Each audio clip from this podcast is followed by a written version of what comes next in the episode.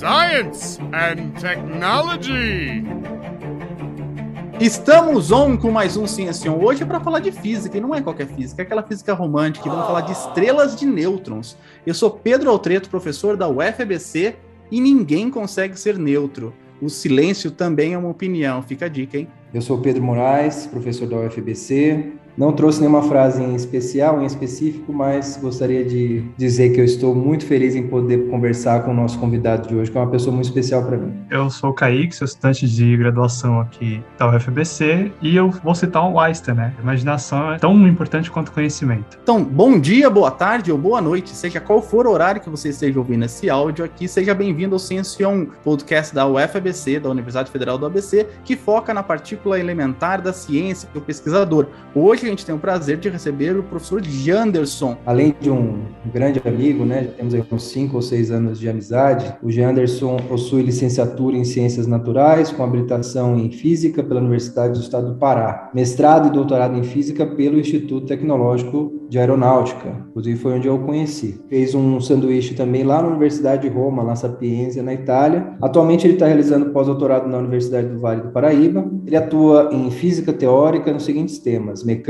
quântica não comutativa, ondas gravitacionais, estrelas compactas, sistemas binários e teorias modificadas de gravidade. Primeiramente, eu queria agradecer pelo convite. Eu acho muito legal a iniciativa de vocês. É um imenso prazer fazer esse podcast com vocês. Pô, Pedro, você é muito novo, né? Você falou que você tem 30 anos, né? É, sim, 30 anos. Então você deve lembrar muito melhor do que eu da sua infância. O que, que fez você ser cientista ou querer seguir essa área? Então, eu me dava muito bem com matemática. Na época de vestibular, essas coisas assim, eu queria estudar matemática. Um professor de matemática que eu conversava muito, né? Era muito meu amigo na época. Conversando com ele, ele falou assim: Não, mas por que tu não faz física? E achei curioso, né? Tipo, eu tô falando pro professor de matemática que eu quero fazer matemática, mas ele me incentiva a de repente seguir um outro caminho. E aí também gostava muito desde criança, de 5, 6 anos, quando eu lia os livros Sistema Solar e Astronomia. Então a física também era uma área que me fascinava muito. Dado o incentivo desse professor, eu falei assim: ah, acho que eu vou seguir então por esse caminho da física. Você sabe que eu também ia fazer matemática, né?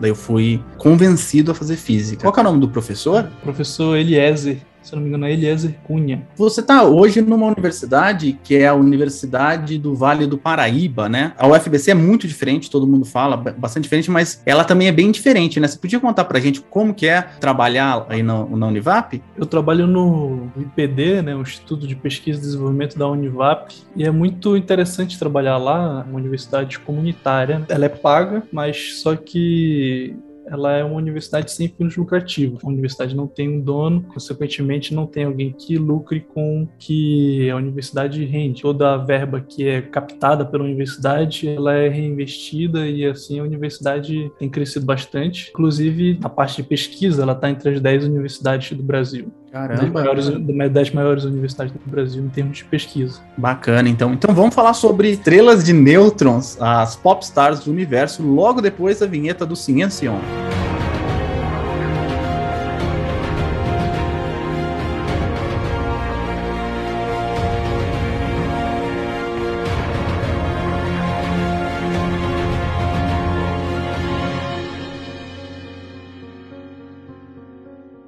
contar um pouquinho para a gente sobre o que é uma estrela, quais tipos de estrelas existem e como é que elas se formam?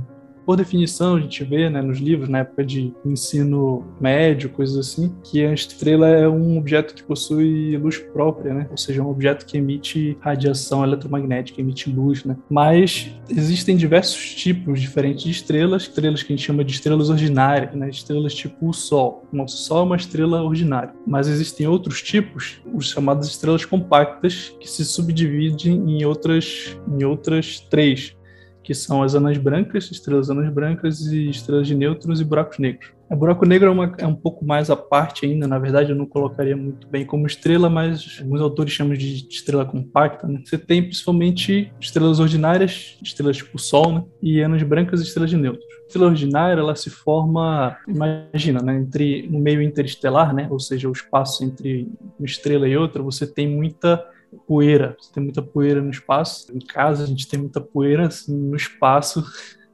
Tem muito mais, muito mais poeira do que aqui em casa e provavelmente na casa de vocês. Então, essa poeira toda no espaço, ela acaba se, se aglomerando, né? Devido à atração gravitacional, ela vai condensando e esquentando e com o tempo forma a estrela devido à atração gravitacional. As partículas de poeira elas vão colidindo, né, que acaba esquentando esse gás, essa poeira, e aí você começa a ter reações depois de um tempo, né, que a estrela é formada, atinge a temperaturas muito altas, você começa a ter reações de fusão e tudo mais. Essas reações de fusão é o que faz a, as estrelas ordinárias liberar energia. Um processo como talvez vocês já fizeram um experimento de pegar uma, uma pedrinha e bater na outra, né? Dependendo da força que você bate, sai algumas faíscas, né? Então imagina lá que essa nuvem você tem partículas, né, colidindo e emitindo luz por causa dessa colisão. E aí a nuvem vai esquentando, né? Essa nuvem de poeira vai esquentando e a estrela é formada. Mas isso é uma estrela ordinária,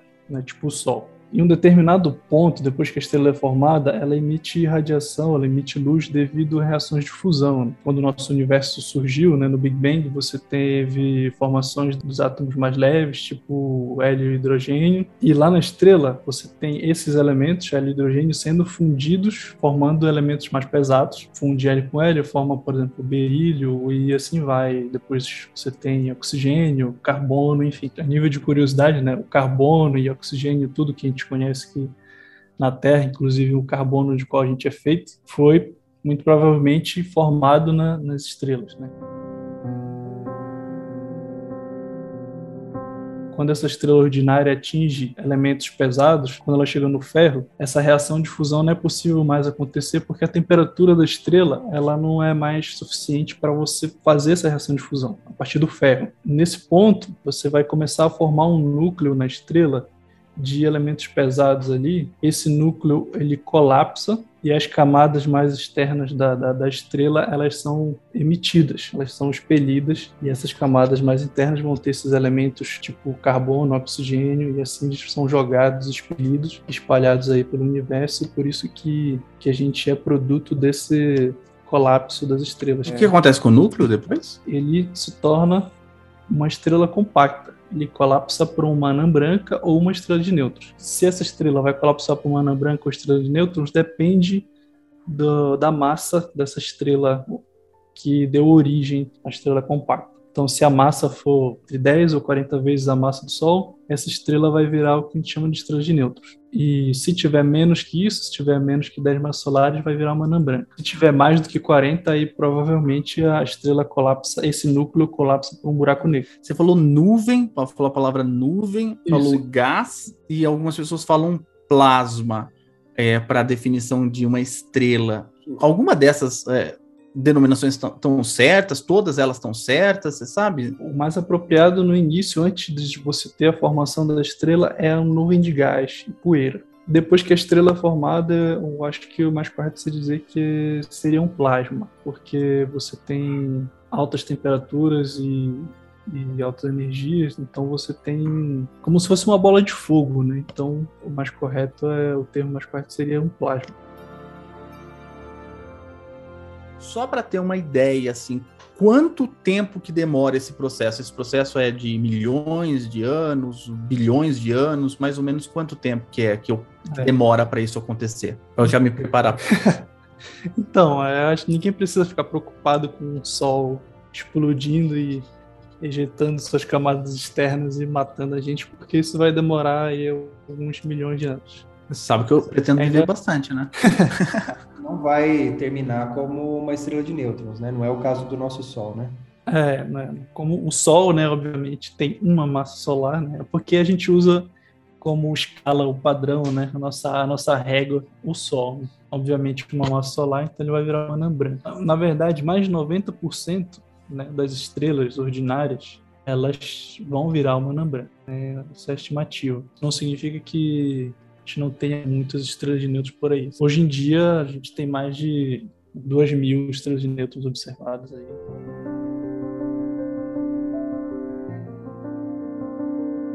A ordem de grandeza, né, de quantidades físicas importantes como raio, massa e, consequentemente, densidade para esses objetos é, estrelas de nêutrons. Você pode falar para a gente, Ian, por favor? Então, só para a gente ter uma, uma dimensão, né? O raio do Sol é mais ou menos 700 mil quilômetros E uma anã branca, por exemplo, ela tem o equivalente à massa do Sol, só que um raio muito menor. O raio da anã branca é em torno de mil, 10 mil quilômetros. Em termos de comparação, o raio da Terra é mais ou menos 6 mil quilômetros, então uma anã branca é como se você comprimisse o Sol a ponto de você deixar ele do tamanho da Terra. Isso é uma anã branca, em termos de dimensões. Já a estrela de nêutron, é, você tem mais ou menos uma massa também em torno de uma massa solar, mas você comprime mais ainda, para absurdos 10 quilômetros. Então imagine você comprimir o Sol, que tem 700 mil quilômetros, a uma esfera de 10 quilômetros de raio. Isso é absurdamente denso.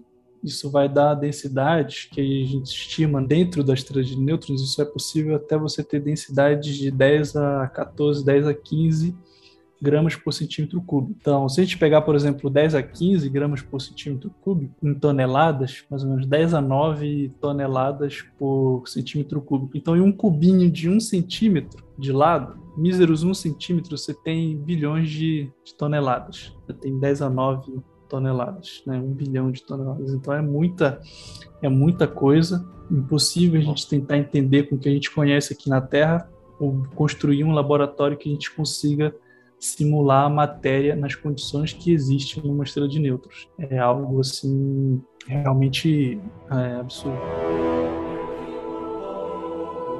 Só para complementar sua pergunta, né? Você falou da estrela ordinária que colapsa, pode colapsar para outra coisa, mas ela colapsa para a estrela de nêutrons, de acordo com essas variáveis que você contou. Uhum. Mas ela chama estrela de nêutrons porque ela só tem nêutrons, porque a grande maioria das coisas que ela tem é nêutron, não tem nada a ver. A princípio, quando você, quando se formulou a hipótese de existir uma estrela tão densa como uma estrela de nêutrons foi, foi teoricamente. Quando houve a descoberta do nêutron, se teorizou que você tivesse uma estrela que fosse formada por, apenas por nêutrons daí o nome estrela de nêutrons. E os primeiros modelos teóricos, seguindo nesse sentido, utilizavam essa ideia de que ela seria uma estrela formada apenas por nêutrons, e aí a pressão de degenerescência dos nêutrons e tudo mais que sustentariam essa estrela, é, sustentariam no sentido de o que a, aguenta a gravidade, né? Por que ela não colapsa e vira um buraco negro? Por causa da pressão de degenerescência dos nêutrons. Então, inicialmente, a ideia é que você tinha só nêutrons. Hoje em dia é um pouco mais complexo que isso. Hoje em dia, muito provavelmente, você tem nêutrons né, em grande maioria, mas você também tem prótons e elétrons e mesons, que são partículas que as partículas que intermedem a interação entre prótons e nêutrons. Então você tem na verdade uma sopa de, de diversos tipos de, de partículas lá, não só nêutrons já tem uma, uma história legal com, com relação à descoberta das estrelas de nêutrons, né? Você pode dizer para a gente como é, que, como é que aconteceu isso?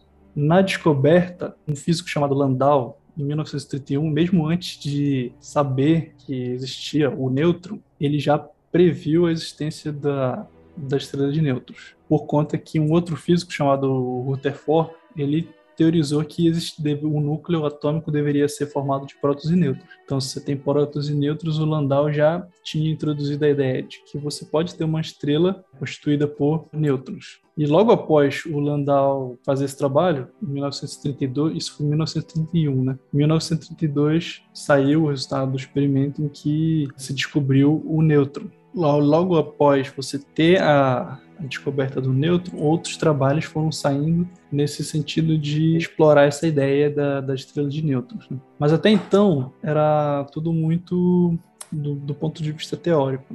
Apesar de que alguns trabalhos em 1933 relacionaram as estrelas de nêutrons com as supernovas. Depois, em 19, muitos anos depois, quando já se não estudava mais muito estrelas de nêutrons, em 1967, uma astrônoma, né, uma astrofísica chamada Jocelyn Bell, ela era estudante de doutorado na época. Ela estava estudando, enfim, outro, ela era uma astrofísica, estava estudando outros objetos, os quasares, mas é, dentro dos dados dela, ao analisar né, os dados observacionais que ela tinha, ela encontrou um, um dado de um pulso, um pulso muito peculiar, ou seja, tinha um período muito bem definido. Era um objeto que estava emitindo luz com com, uma emissão muito bem, muito bem definida, muito bem, os intervalos entre uma emissão e outra é muito preciso. Ao observar esses, esses dados, ela passou para o orientador, para o pesquisador principal na época que, com que ela trabalhava, ele falou: ah, isso deve ser algum, algum erro, isso deve ser algum problema de equipamento tudo mais. A gente não tem um objeto no céu que emita assim com tal precisão periodicamente. Então,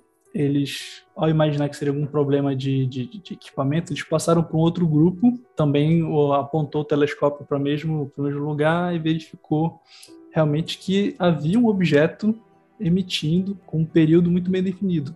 Então, se eliminou o problema de ar, então não é um problema de equipamento. Nessa época, então, a partir disso, é, eles cogitaram que seria homens do espaço. Né? Então, é, então deve ser essa fonte era na nossa galáxia. Então eles pensaram deve ser alguém na nossa galáxia, uma outra civilização emitindo esse sinal e tentando se comunicar alguma coisa assim. Depois, posteriormente, o trabalho dela foi feito, ela concluiu o doutorado e isso não foi uma coisa muito muito bem investigada. Esse, esse dado sobre essa fonte foi colocado num apêndice da tese dela, seguiu em frente e inicialmente ficou restrito isso porque se acreditava que era tese, alguma coisa assim. Gente, mas eles, eles viram ETs e não foram atrás? Não, só então, são ETs, é, só devem ser eu, ETs. Eu vi uma entrevista dela que, na verdade, na época que ela teve esse que ela teve esses resultados, eles achavam que eram, né? Eles chamavam de Little Green Man, né? Um homenzinho verde. Ela ficou irritada com isso de, de pensar assim, pô, estou fazendo aqui meu trabalho de doutorado e na verdade, só o que eu quero é concluir o que eu estou estudando, e de repente aparecem extraterrestres aqui para se comunicar, e que, eles têm que se comunicar justamente quando eu estou aqui fazendo meus dados e aparecer aqui no meio dos meus dados e agora tem o trabalho dela tem que ficar em sigilo. A emissão, ela é uma emissão, é ondas de rádio e ondas de rádio por pulsos? Como que é? Isso, são ondas de rádio por pulsos. Ela verificou, né, pulsos de, de emissão de rádio, que é uma da, das frequências do, do, espectro eletromagnético, e era muito bem, bem definido esse pulso. Né? Para você ter uma ideia, é, depois esse, esse objeto ficou conhecido como um pulsar, né? E o pulsar, pelo que a gente sabe hoje em dia, um pulsar é uma estrela de nêutrons. Esses pulsares emitem esses pulsos de uma forma tão precisa, tão preciso, essa, esse pulso, a variação né, no período desse pulso, ela é de 10 a menos 12, alguma coisa assim, segundos. Um pulsar quase tão preciso quanto um, quanto um relógio atômico, né, o relógio mais preciso que a gente tem hoje em dia. Essa precisão no pulso é até difícil você é, medir essa, observacionalmente falando, você medir essa, essa variação. Bom, por que, por que, que é um pulso por uma estrela de nêutrons? Para a gente entender por que, tem que ser uma estrela de nêutrons, a gente tem que entender o modelo que foi construído acerca disso. Então, o pulsar, o que, que seria o pulsar? Ele é uma estrela de nêutrons com um campo magnético elevado. Esse campo magnético das estrelas nêutrons ele seria responsável por acelerar partículas da superfície dessa estrela. Essas partículas vão ali nesse processo de aceleração colidir e emitir radiação. Essa radiação, como o campo devido ao campo magnético ser alto, ela vai ser é, centralizada ali nos polos do campo magnético da estrela. Então ela vai emitir radiação como um feixe saindo no, dos polos da estrela. Então, quando ela emite feixes, essa estrela ela tem uma rotação. Né? Qualquer objeto é, astronômico tem uma rotação, né? o Sol, a Terra e esses pulsares também não tem por que eles não terem uma rotação. Né? Então, se você imaginar que ele está girando e emitindo radiação em um feixe, em uma dada direção, né? ou seja, na, na direção do, do polo do campo magnético, e se você tiver em um determinado ponto de visão desse feixe, você vai ver, na verdade, esse feixe passando periodicamente, né, devido à rotação da, da estrela. Então, é, é como se fosse um farol. Em geral, a gente chama esse modelo de modelo de farol, né? Você tem, não tem um farol tá aqui, ele emite uma lanterna, né, que emite a luz, e ele fica girando, né? Então, você, se você está olhando para o farol, em determinado momento você vê, ele aponta para você, depois vira para o outro lado, você não vê e depois ele gira de novo e aí você vê periodicamente aquela luz. Então o que está acontecendo é isso. Essa emissão de rádio desses pulsares, a gente está num determinado campo de visão que a gente em determinado momento vê essa emissão depois a gente não vê, justamente por causa da rotação da estrela. E aí a gente chega ao seguinte ponto. Bom, por que, que esse objeto tem que ser uma estrela de nêutrons? Porque a rotação é muito rápida, o período de rotação chega a ser de milissegundos. Como a gente está associando essa, esse pulso a uma rotação, uma, uma rotação de, de milissegundos, que é, o, que é o período desse pulso, é muito rápido para ser, ser uma estrela normal. Tem que ser algo denso massivo tanto quanto uma estrela de nêutrons. Senão é, não, não, não sustenta essa rotação. Se fosse uma estrela normal, essa rotação tão alta iria fazer ela, ela explodir, vamos dizer assim depois de ser descoberto que foi, depois de a gente entender que os pulsares, na verdade, não são extraterrestres, e sim são estrelas de nêutrons, emitindo um, um pulso com um período muito bem definido, o que aconteceu foi que o orientador dela ganhou o prêmio Nobel, mas ela não. Até hoje, muita gente fala que ela deveria ter ganho o prêmio Nobel porque ela estava no trabalho, mas por ter por ser aluna, ela acabou não entrando, só orientador. É, há gente que alega que também foi uma questão de, de machismo, por ser mulher e na comunidade científica, de uma forma geral, hoje em dia todo mundo, na verdade, concorda que ela deveria ter ganho, mas existe uma discussão sobre sobre isso, porque até mesmo hoje em dia, dependendo da situação, o orientador sempre ganha o aluno não, enfim.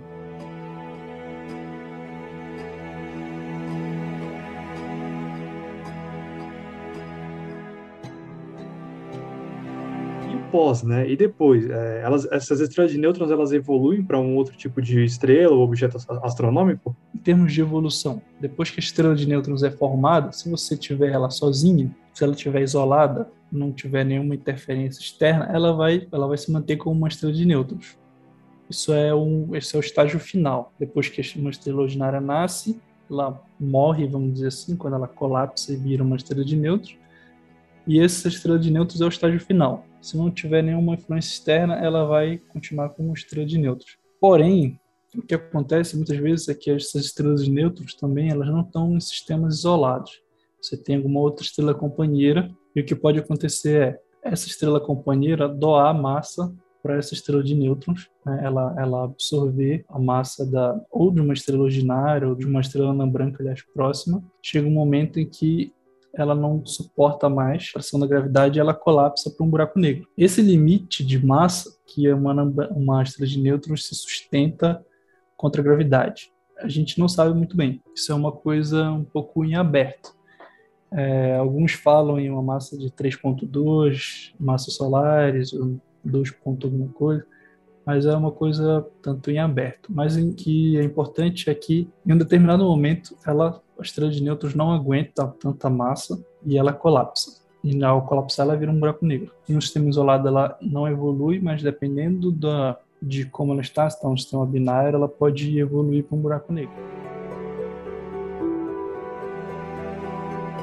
Muitas das coisas que nós sabemos, a gente sabe por observação, mas outras estão relacionadas mais às contas mesmo que a gente faz, né? Conta que a gente faz no papel. A gente aprende bastante a partir das contas que a gente faz. Como é que a gente estuda estrela de nêutrons? Como é que a gente, como é que a gente consegue aprender coisas de estrelas de nêutrons a partir das contas? Que contas são essas? Como é que funciona isso? Então, você estuda estrelas de nêutrons, eu diria que a partir de dois pontos de vista. Né? A, a parte observacional de dados, construir radiotelescópios, você tem que construir telescópios para ver em raio-x, o pulsar observado pela Jocelyn Bell no início foi um pulsar de rádio, mas hoje em dia você tem diversos pulsares de, de, de raio-x, né, que emitem raio-x ou até mesmo raio-gama, uma diversidade em termos de, de emissão de radiação por esses objetos, que você tem que ter telescópios para observar isso. Segundo, a gente estuda é, estrelas de nêutrons muito do ponto de vista teórico. Né? Desde o surgimento, né? como eu falei, a ideia inicial foi teórica mesmo antes de você souber, saber da existência do nêutron, já, a gente já tinha teoria, e até hoje a parte teórica é muito grande. Hoje em dia o interesse é muito grande em estudar estrelas de do ponto de vista teórico, porque, como eu falei, você tem absurdos 10 a 9 toneladas por centímetro cúbico. Você não tem como entender essa matéria de um ponto de vista experimental. Você não tem como entender o que, o que realmente está lá dentro da, da estrela de nêutrons no laboratório. Eu vou construir um laboratório, fabricar essa matéria aqui na Terra. Não, não é possível. Mas, no ponto de vista teórico, a gente pode tentar entender o que existe lá dentro. Então, quando eu falei, por exemplo, que a estrela de nêutrons tem prótons, nêutrons, mesons, enfim, diversos, diversas partículas lá dentro, isso é tudo de um ponto de vista teórico. Mas a gente não sabe muito bem o que, que existe lá dentro. Então, a gente analisa a maior parte do, do, dos dados sempre de um, de um ponto de vista teórico e é, e é claro que existem ainda outras teorias sobre o que pode ser, por exemplo, um pulsar. O modelo mais aceito do pulsar é que é uma estrela de nêutrons, mas existem outras teorias.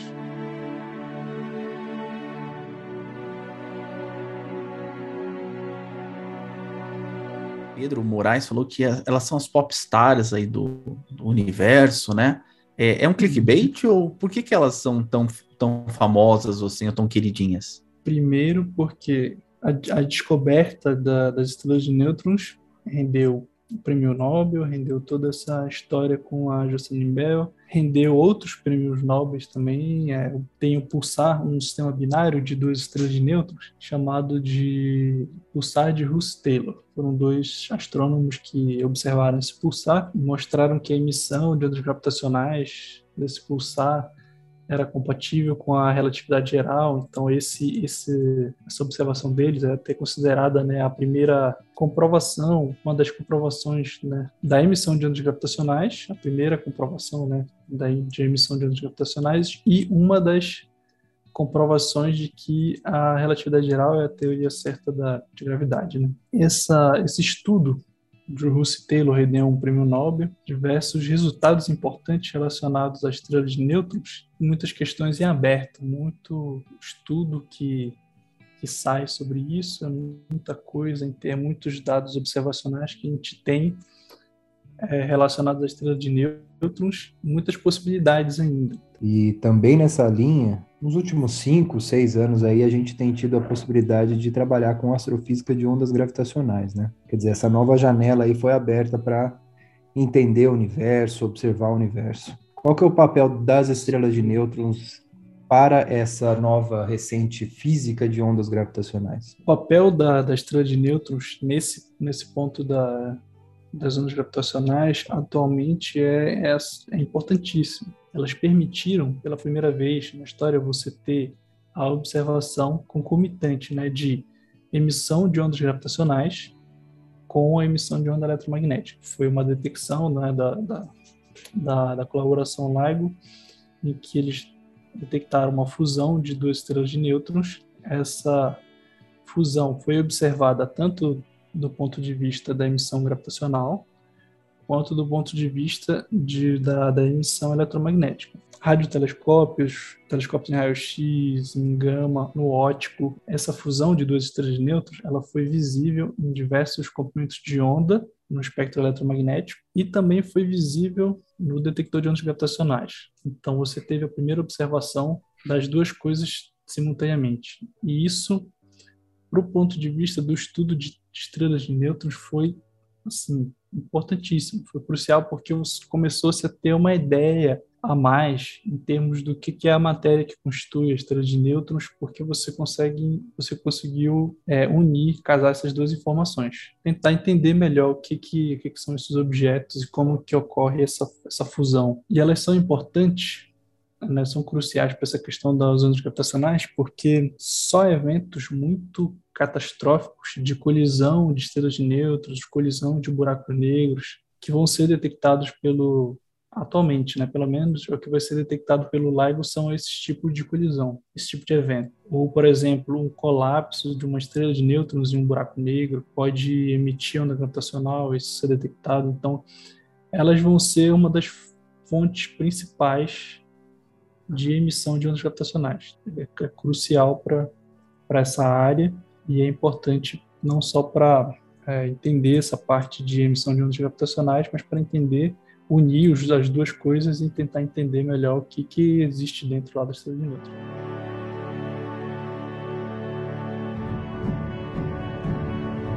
E quais são as perguntas, então, que permanecem sem respostas É, eu acho que essa, essa pergunta é uma pergunta que permanece sem resposta também, porque eu não sei nem te dizer quantas Essa é boa. Eu não sei, eu não sei nem te dizer quantas perguntas, porque são, são tantas perguntas, são, é muita coisa relacionada às estrelas de que permanece sem resposta. Eu diria que a mais importante é o que exatamente tem lá dentro da estrela de nêutrons, prótons, nêutrons e elétrons, isso é o principal.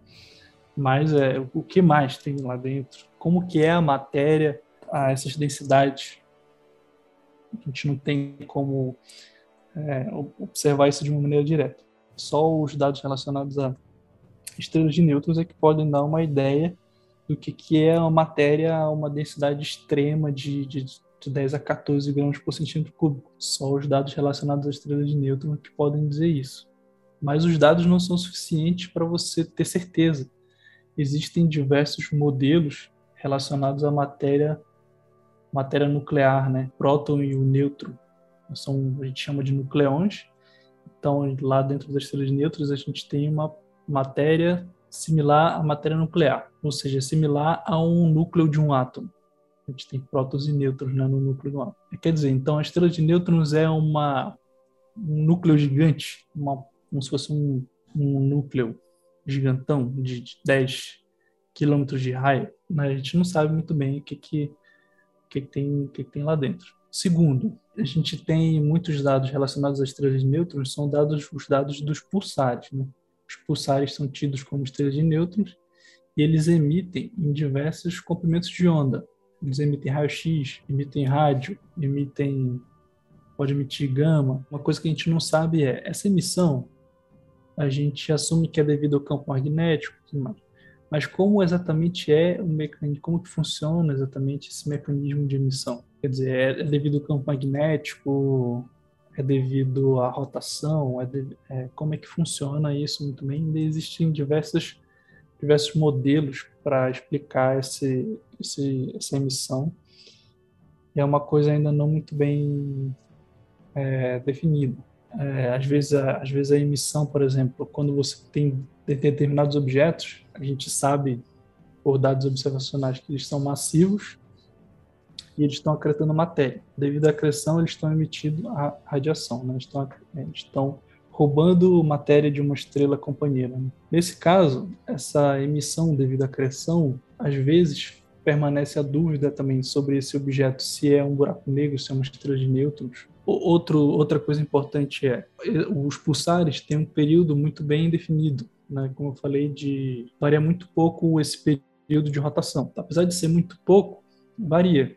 A estrela ela tem, ela, um decréscimo nesse período. Né? O período ele está aumentando gradativamente, esse período de rotação está aumentando, apesar de ser muito pouco, mas ele aumenta. Ou seja, tem algo, apesar de muito pouco, tem algo que está freando a estrela. Só que se você pega a radiação que é emitida desses objetos, em alguns casos, a emissão de radiação, a perda de energia por emissão de radiação, não é compatível com a, a perda de energia rotacional. Quer dizer, o que eu quero dizer é que se você associar essa, essa desaceleração da estrela com, que, com a radiação que é emitida, a coisa não bate, a conta não bate. Né? A, a radiação que é emitida não carrega a mesma energia que eu estou observando que a mesma energia rotacional que a estrela está perdendo. Afinal de contas, qual é o mecanismo que está desacelerando a estrela? Você tem N problemas relacionados a estrelas de nêutrons em aberto.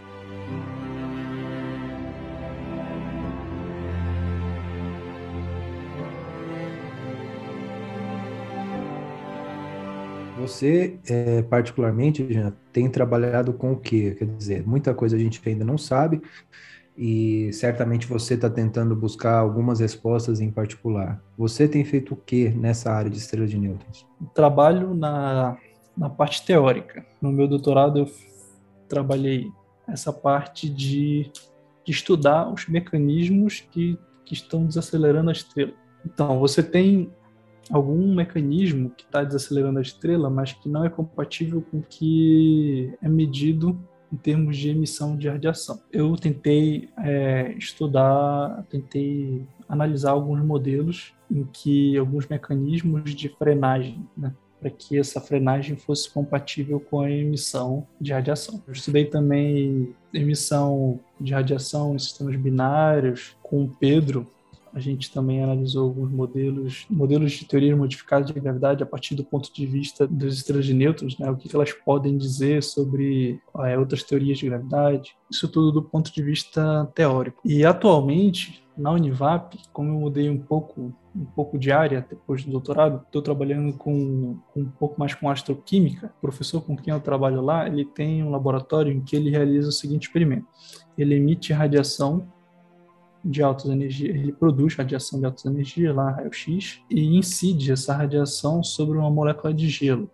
Essa molécula de gelo é, é similar ao que essa molécula, às condições que ela, que ela se encontra no espaço. Por exemplo, uma molécula de, de metanol, você tem as condições de pressão, de temperatura, as mesmas condições de pressão e temperatura que ela se encontra no espaço, ele simula no laboratório, ela vai estar na fase de gelo e ele irradia ela com raio-x. Então, a partir dessa irradiação, você tem reações químicas que vão acontecer no gelo e aí como é que essa molécula ela evolui quimicamente, né? como é que essa amostra de metanol vai evoluir quimicamente. Uma, uma das coisas que a gente fez foi relacionar essa, essa irradiação da, da molécula de gelo com a radiação que é produzida pelas estrelas de nêutrons é, como as estrelas de nêutrons são uma fonte de raio-x, ou seja, são uma fonte de radiação ionizante, elas são responsáveis por muitas reações químicas que ocorrem no espaço. A gente tentou fazer esse link da, das estrelas de nêutrons com como que as moléculas são formadas no espaço e com a astroquímica. Eu falo gelo, mas é, é não necessariamente a molécula H2O. Ela, a gente tem uma amostra de a gente tem uma amostra de H2O, e aí nesse caso a gente, a gente chama de gelo de água, né? mas é redundante. Eu, parece redundante, mas a gente chama de gelo de água. Ou gelo de outras coisas, como por exemplo, eu falei, gelo de metanol. Hum, o, gelo de acetoni, o gelo de acetona, acetonitrila. Eu estou trabalhando atualmente com dado da, com dados de acetonitrila, que é o CH3CN. Então você tem essa molécula na fase gelo. Entendi. Ela tá, é sólida. Ela está tá congelada, é na fase sólida. Ela está congelada lá porque a temperatura no espaço é muito baixa. Então ela está na fase sólida. E aí a gente chama de, a gente chama isso de, de gelo.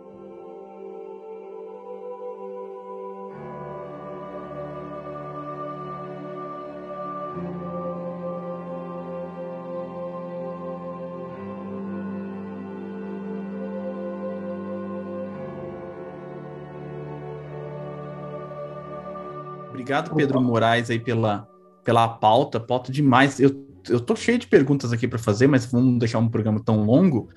O, o Anderson, a gente sempre no final do nosso programa, a gente pede para você deixar uma mensagem uh, é, para o pessoal que esteja nos ouvindo, é principalmente a gente tem um público bem bacana, é mais ou menos 25% da audiência do Ciencion é formada por estudantes no final do, da, do final do ensino médio, ou seja, eles estão se preparando para fazer o vestibular. Então eu queria que se ah, você pudesse legal. deixar uma mensagem para o pessoal, o seu contato, o seu e-mail, se você for de e-mail, seu Facebook, Instagram, Twitter, quem sabe o TikTok. TikTok, né? É, infelizmente eu ainda, não, eu ainda não uso TikTok, mas o Instagram é geanderson.carvalho, meu e-mail é geanderson.araújo.carvalho.gmail.com, então qualquer dúvida pode me enviar por, por e-mail, a gente pode trocar uma ideia. A mensagem que eu que eu deixo é, para quem, quem se fascina por astrofísica e deseja seguir uma, uma profissão relacionada a essa área é que você não desanime. Eu sei que as coisas são difíceis e no nosso país atualmente as coisas estão realmente difíceis. Seguir os seus sonhos e a ciência vale a pena. É muito gratificante e enriquecedor a gente estudar e conhecer os mistérios que existem no universo. Continuem nesse, nesse caminho. É o professor, o professor Crispino da UFPA tem essa tem um canal no YouTube chamado Faça Física, então siga essa é uma jornada difícil, mas incentivo a quem quiser, realmente vale a pena. Verdade, tem toda a razão. Obrigado, Virgil Anderson, pela participação aqui no Ciencion. A gente espera ouvir você muitas vezes aqui com a gente.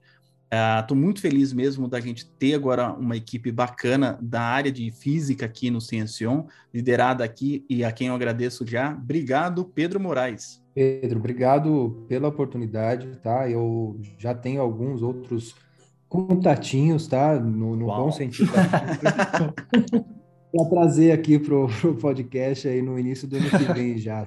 Liberar. Assim que você liberar, eu já chamo a pessoa e já temos novas pautas aí na área de astrofísica. Opa, física sempre liberada aqui. E muito obrigado ao Kaique. Kaique, obrigado aí também liderando aí a área de, de física aqui com a gente.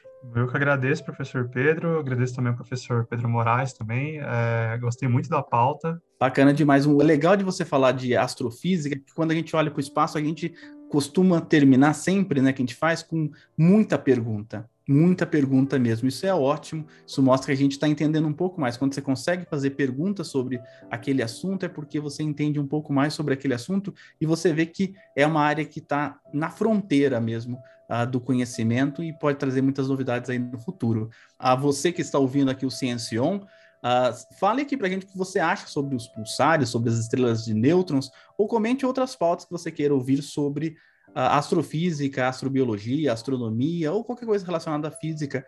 É, comente lá no Facebook, no Twitter, no Instagram, no TikTok, no YouTube, ou se você for aquela pessoa que adora um e-mail, eu sou uma delas, mande lá para contato@ciencion.com. A gente sempre está olhando as mensagens de vocês. Gostou? Comenta, compartilhe. Não gostou? Comenta, dê like e compartilhe também, porque sempre ajuda, tá bom? Até mais, tchau!